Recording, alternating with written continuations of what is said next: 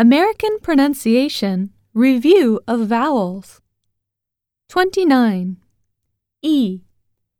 Each of us received one piece of pie. 30. I. Egyptians built pyramids. 31. E. The heroine went to bed. 32. Ah. I guarantee the bag is plaid. 33.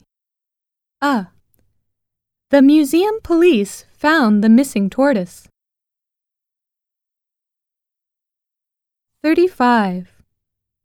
A. My mother's uncle lives with monkeys in the country. 36. Ooh. I will lose a loose tooth soon, too. 37.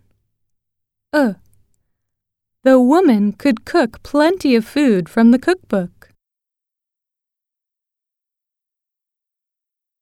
36 dash.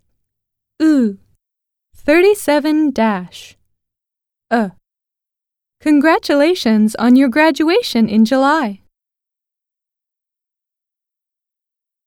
38. Awe. Obey the law, or you will almost assuredly get caught.